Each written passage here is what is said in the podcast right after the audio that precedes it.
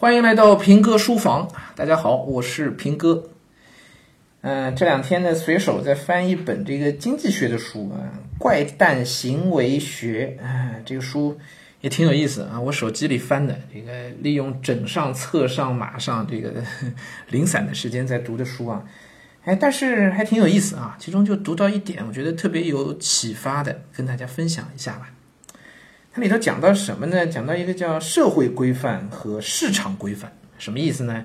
市场规范呢，就是人跟人之间以金钱来做衡量，就是把人与人之间的关系呢简化成交易关系。我掏钱，请你帮我干事儿。这个呢，很显然是我们现在消费社会比较通行的一个做法，对吧？什么叫社会规范呢？社会规范就更类似于中国传统文化当中的那种帮忙，从来不计较钱的啊。我们家有事儿。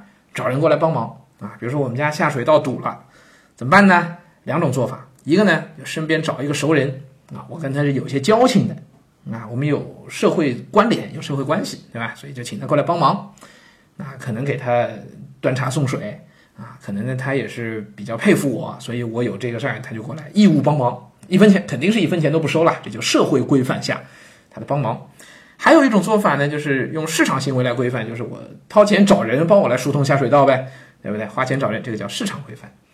那么在我们社会运行的过程当中呢，其实始终都是社会规范和市场规范是并行在发挥作用的啊。有些时候你会发现市场规范更好用，明码标价，大家就都能讲得明白啊。我们讲一些这个移民国家、移民的社会为什么能够发展的比较好啊？不需要依赖熟人办事情，就是因为。呃，邻居相互之间都不认识，比如我们在上海、在纽约这样的城市，都是啊，呃，熟人的关系网络，并不能承载我们在社会上的需求，所以呢，就比较简化的，就用市场规范来办事儿，这个就很简单，就是我到任何一个政府单位办点事儿，只要我条件满足，都能给我办下来，对吧？其实把人际关系简化了，我们所有人都会觉得生活的更舒服了。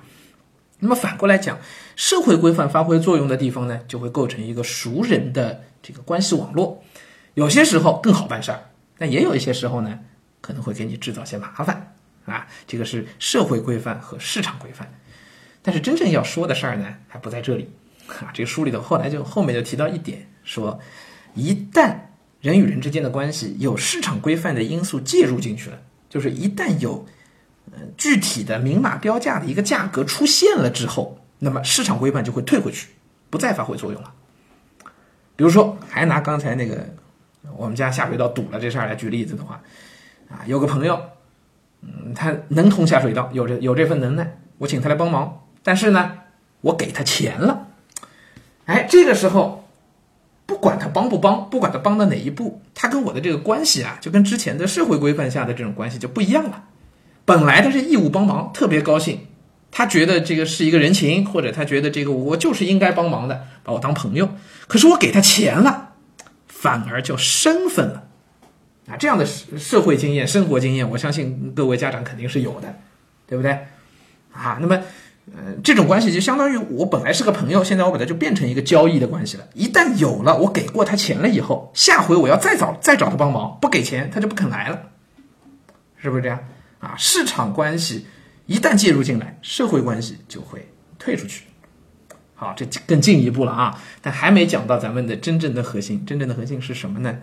各位家长是不是有过在教育孩子过程当中，我们用现金或者用一些明确的利益来鼓励孩子这样的行为啊？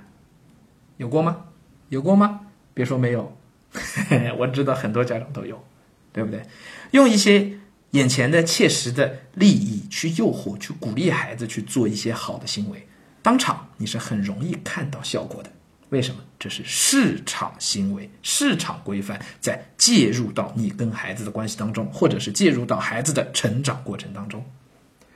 短期看必然有效，尤其当你的价码足够高的时候，孩子，这次考试考得好，我就带你去美国玩儿。市场规范发生作用了。当然，孩子就很努力的学习啊，不再需要你盯了。有些孩子可能两天有用，有些孩子可能两个月都有用。他的目标，哇，我暑假去美国玩，高兴啊。但是你知道，市场规范一旦介入，社会规范就会退居其次，并且很可能永远不会再回来。就拿我刚才那个通下水道的例子，我那朋友以后我不我不给钱，他还会来吗？估计他就得琢磨琢磨了，是不是？而且我这钱给多了给少了都不合适，给多了他以后图我这钱来，给少了他以后想想你就给这么点不来了，都不是个事儿。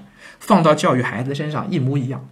一旦你给了现金的，或者是明确的、有价值感的、有价格感的这些东西的这个奖励的话，以后你再要孩子自己去努力，恐怕就很难了。所以，明明是可以让孩子获得自主的去学习的那个动力的，被你这么一个现金奖励、明确好处的一个奖励，直接就给扼杀了。